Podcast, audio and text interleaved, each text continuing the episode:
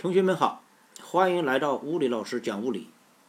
人们通常挂在嘴边上的话：“石头比木头重，铁块比铝块重。”用我们学到的物理知识，同学们辨析一下，这两句话对吗？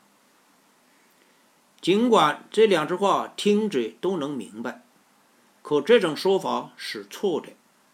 应该说，石头的密度比木头的密度大。铁块的密度比铝块的密度大，密度与温度关系密切。一般情况下，物体都有热胀冷缩的性质。温度变化时，物体的质量是始终不变的，只有体积随温度变化。由 ρ 等于 m 比 v 可知，密度也会随温度而变。温度变化时，气体的体积变动最大，密度变化最明显。固体和液体的体积受温度的影响要小些，密度变化没那么明显。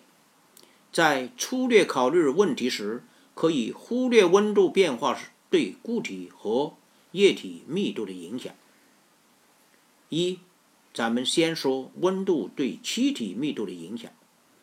一定质量的气体。温度升高时，体积增大，密度减小；温度降低时，体积减小，密度增大。也就是说，温度高、密度小的气体会上升；温度低、密度大的气体会从周围过来填补，这就形成了对流。其实，液体也一样的道理，也能形成对流。所以，形成对流的条件是液体或气体。下面的温度高，上面的温度低。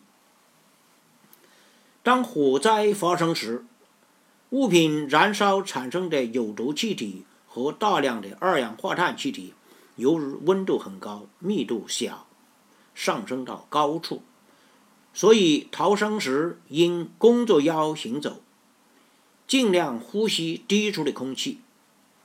二，再来说说水的密度与温度的关系。水在四摄氏度以上时，符合热胀冷缩的规律；但在四摄氏度以下时，会出现反常膨胀，不是热胀冷缩，反而是热缩冷胀。所以，一定质量的水在四摄氏度时体积最小，密度最大；水结成冰以后，体积又变大，密度变小。所以。表面结冰的湖水，由上至下，其密度是逐渐增大的，温度也是逐渐升高的。湖底的水温可以维持在四摄氏度。密度在生产生活中有着广泛的应用，典型的应用有：一、农业上利用密度的知识选种；二、养场时也是利用物质的密度不同。将农作物、沙石、草屑分开的。三、工业上利用密度选择合适的材料。四、调酒师利用不同饮饮品的密度差别，调制出了分层的鸡尾酒。五、计算不易直接测量的物体的质量，也可以计算不易直接测量的物体的体积。六。利用密度的知识鉴别物质、选矿等等。思考题：一、燃气泄漏报警器接触到一定量的泄漏气体时会报警。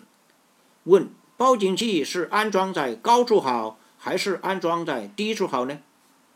二、判断某个物体是实心的还是空心的，你能想到几种方法？好了。咱们下一讲再见。